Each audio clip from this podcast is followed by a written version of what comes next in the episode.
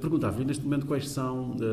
os principais desafios que se colocam, digamos, ao cumprimento, à implementação dos, dos direitos humanos em Cabo Verde. Qual é que é o estado da arte? Como é que estamos? Uh, é sim, é notório os avanços uh, que Cabo Verde tem vindo a, a, a, conseguir nas várias dimensões da realização dos direitos humanos. Mas é certo também que imensos desafios ainda persistem.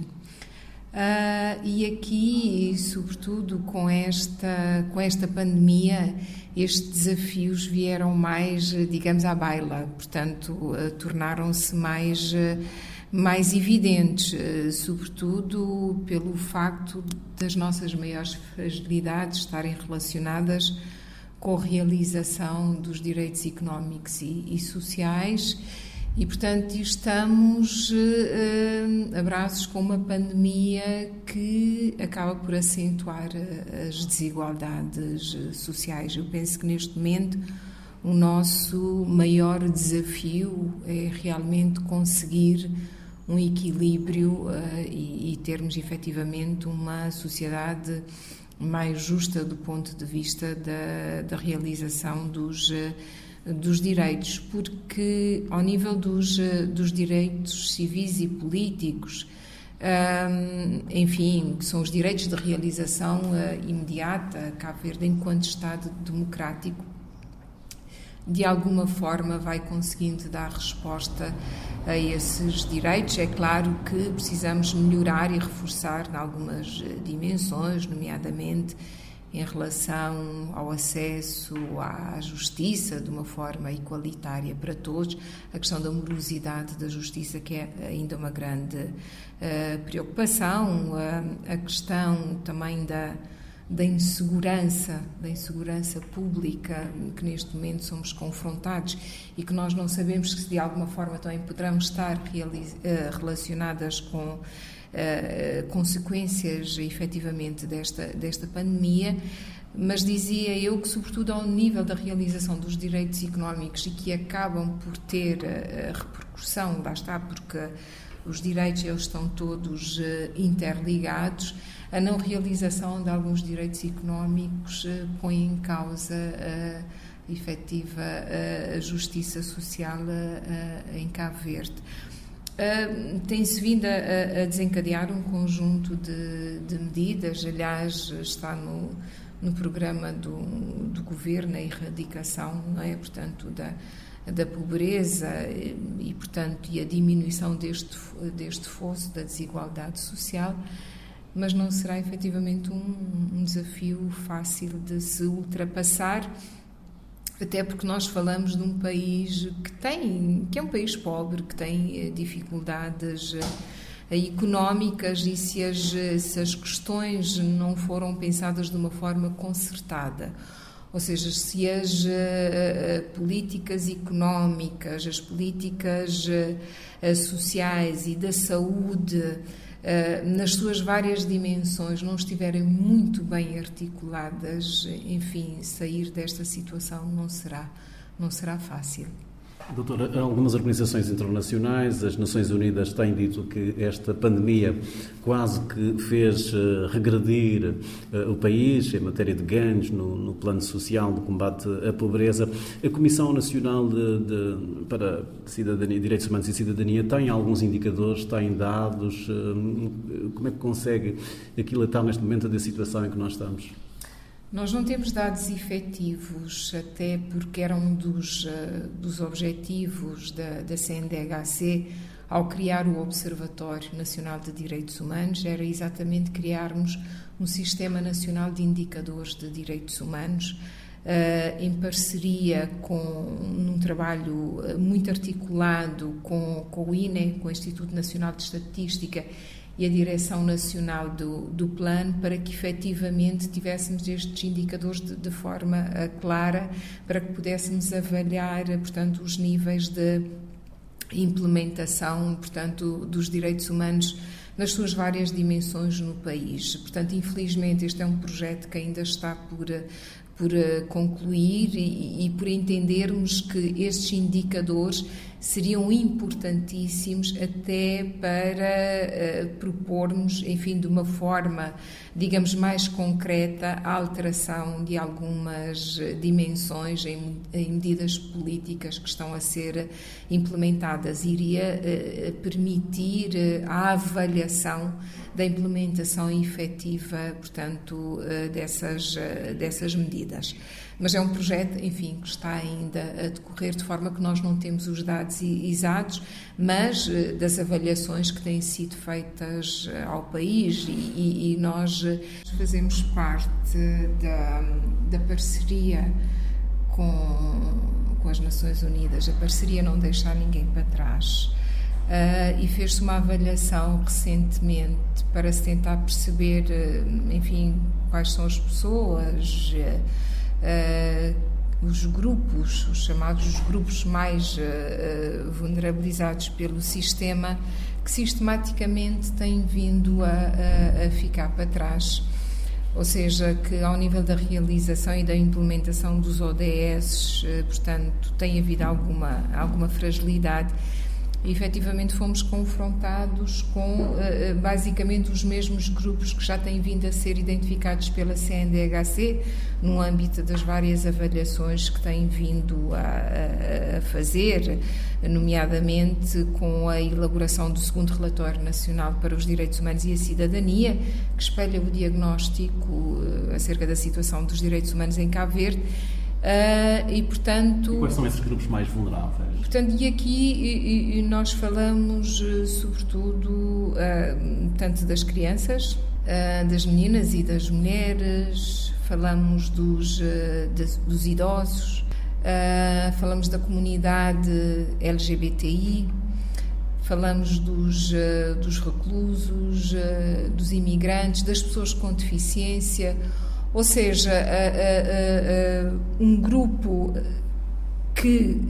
tendo em conta a forma como o sistema uh, tem estado a funcionar até agora e não obstante as várias medidas uh, que têm sido implementadas, nós ainda não conseguimos responder especificamente às características deste, destes grupos. Então, e é preciso reforçar essas medidas para que efetivamente se consiga a, a, a implementação dos, eh, dos ODS em tempo útil, uh, tendo sempre presente que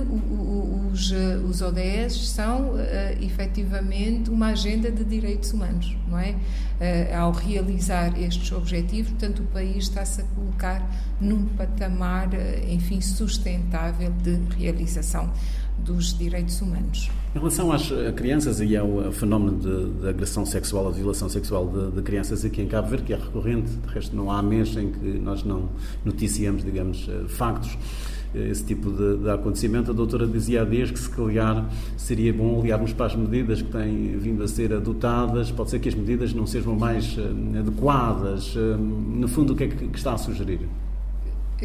Que é importante irmos fazendo a avaliação dessas medidas e muitas vezes nós temos a tendência para fazer as avaliações a meio do percurso ou no final do, do, do percurso, ou seja, à medida que se vai implementando as, as, avaliações permanentes, ou seja, um olhar crítico acerca daquilo que estamos a,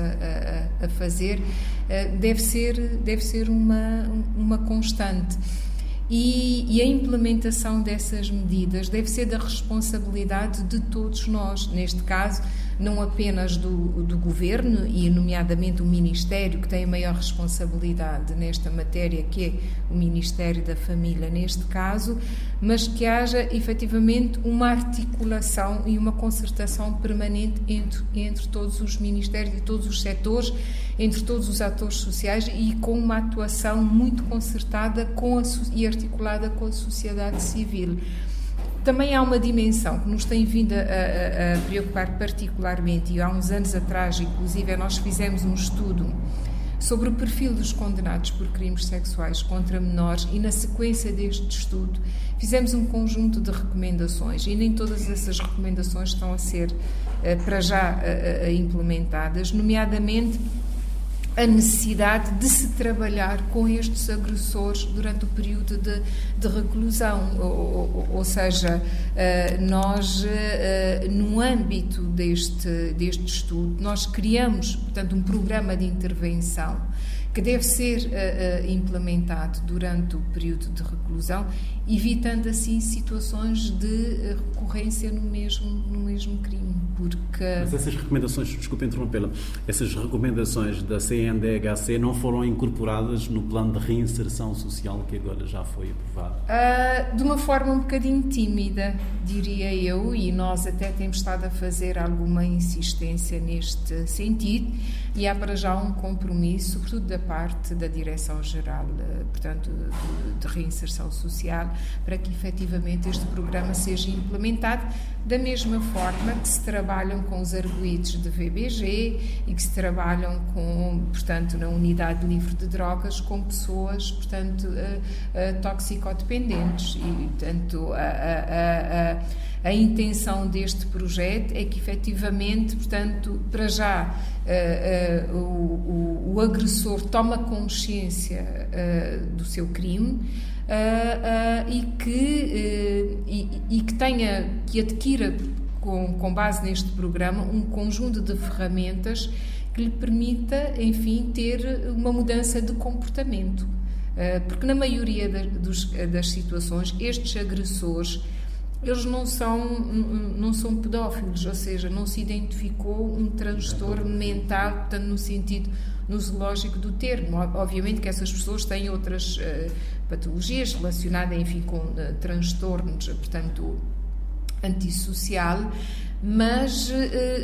não existe um quadro, portanto, de doença mental neste, neste sentido. Ou seja, são comportamentos que devem ser trabalhados para que não haja, portanto, a repetição do mesmo, do mesmo crime. Ou seja, da mesma forma que temos que trabalhar com a família, temos que trabalhar com as crianças, temos que trabalhar com a escola no sentido de adquirirem ferramentas para se protegerem e identificarem estas situações, também é importante para já trabalhar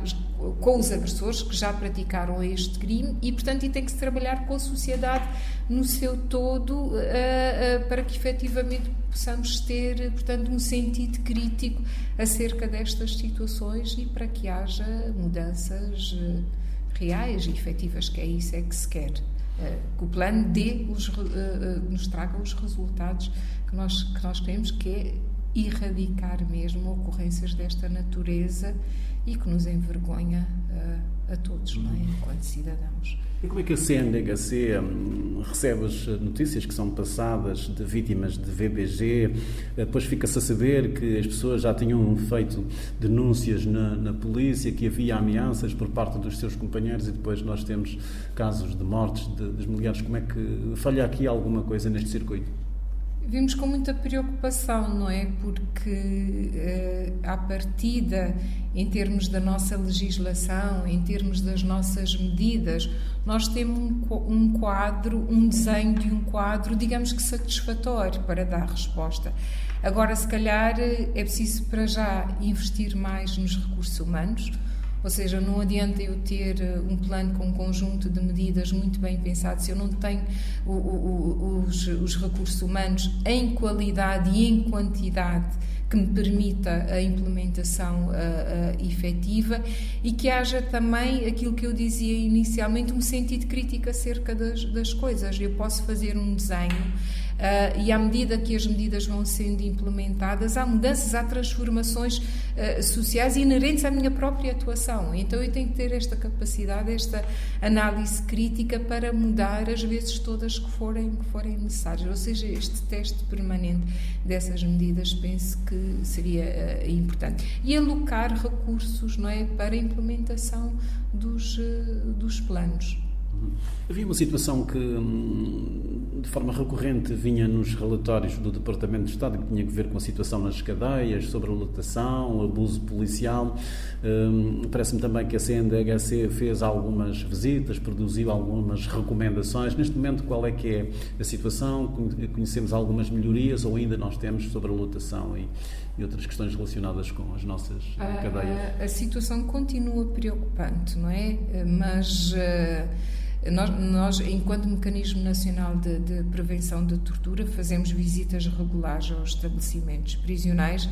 e, portanto, e, e na sequência dessas, dessas visitas, elaboramos sempre relatórios com um conjunto de recomendações. Nesta fase, nós estamos a fazer as visitas da avaliação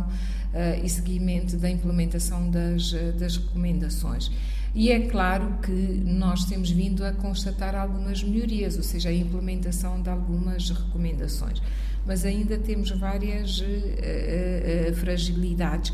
e muitas delas advêm, uh, para já, da sobrelotação das, das, cadeias, que é uma realidade neste momento em quase todos os, os estabelecimentos prisionais. Uh, temos um número insuficiente de, de, agentes e de técnicos, o que por si só compromete, não é? Portanto, lá está a implementação dos programas de reinserção dos, uh, dos, dos, reclusos, lá está, portanto, as medidas estão bem definidas, mas se não tivermos agentes uh, prisionais e técnicos em número e em qualidade que nos permita a implementação das medidas que estão previstas no plano,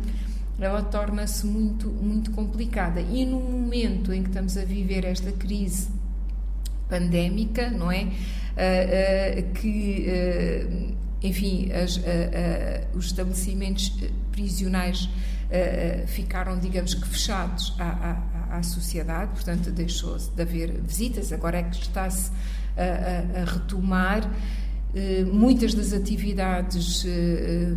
por, eh, enfim, questões relacionadas com medidas eh, sanitárias foram suspensas eh, e, e, portanto, tem vindo a fazer com que neste momento se viva situações muito complicadas nas prisões, ou seja, os reclusos com pouco contacto com os familiares e também com uh, uh, medidas uh, restritivas por causa desta, desta pandemia, o que tem vindo a, a, a gerar algum algum atrito até, uh, portanto, entre os, os, os, reclusos, entre si e, e os próprios uh, agentes, agentes prisioneiros. Uhum. Em termos de integração dos imigrantes aqui na sociedade cabo-verdiana, a CNDHC tem recebido algumas queixas ou, ou não? Nós não temos vindo a receber muitas, muitas queixas relativamente à realização dos, dos direitos dos imigrantes, mas uh, a CNDHC, enquanto Observatório de Direitos Humanos, não se limita às, às queixas que, que recebe pelas diferentes vias, não é? Portanto, também tem um olhar atento àquilo que é, é pronunciado pela sociedade civil, aquilo que é veiculado, portanto, nos órgãos sociais e nas, e nas, redes sociais e sempre que há ocorrências desta natureza nós procuramos, digamos, ir atrás dessas informações e, e, e, e tentar inteirar-se efetivamente a violações de, de, de direitos humanos. Uh, a questão da, da, da, discriminação ainda é um sentimento que está muito, muito presente uh, uh, em, alguns, em alguns imigrantes, sobretudo, portanto, os, os nossos irmãos não é? da, da, da, da, costa, da costa da África, portanto, Cabo Verde cada vez mais passou a ser um país receptor Uh, de, de, de, imigrantes. E portanto e, e, e relativamente a, a, esta ainda pouca abertura para a aceitação de diferentes culturas leva com que por vezes haja atitudes uh, discriminatórias e que comprometem às vezes até uh, portanto a segurança dessas pessoas pondo em causa a integração no mercado de trabalho e que tenham efetivamente os mesmos direitos que, que nós. Cabo Verde tem tido então como um país um, politicamente estável também, do ponto de vista social não há eh, grandes atritos. Um, acha que neste momento já há uma cultura, digamos, de, de promoção, de defesa dos direitos humanos ou falta-nos ainda um, um, longo caminho? Vamos avançando neste sentido. Uma das. Um das grandes diretrizes, digamos, do segundo Plano Nacional de Ação para os Direitos Humanos e a Cidadania é exatamente, portanto, a, a, a criação de, um, de uma uh, e a implementação, portanto, de uma de uma cultura nacional de, de promoção e proteção dos direitos humanos. Nós, juntamente com, com vários parceiros, e nomeadamente até as Nações Unidas e a própria sociedade civil, a União Europeia e, e, outros, outros parceiros, temos vindo a fazer esforços neste sentido de levar uh, os direitos humanos a todos os cantos de Cabo Verde. O facto de nós sermos um país arquipelágico não ajuda muito, portanto, nós temos esta representação uh, apenas aqui na cidade da Praia, de resto, temos a figura dos pontos focais nos 22 municípios, mas já temos vindo a trabalhar no sentido de, pelo menos, uh,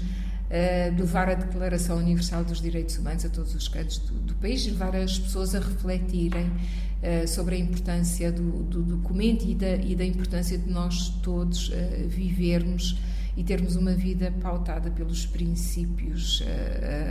da Declaração Universal dos, dos Direitos Humanos. Agora, é assim, essas ações não podem ser pontuais, elas devem ser continuadas e para isso, lá está, como eu dizia inicialmente, é preciso ter recursos financeiros e humanos para dar continuidade, porque a transformação uh, social, portanto, ela é um processo. Aliás, uh, os direitos humanos em si são um processo, é uma construção, e então temos que estar permanentemente, portanto, a investir para que a promoção no sentido de prevenir a ocorrência de situação de violação de direitos humanos seja uma, uma, uma permanente, permanente no nosso país.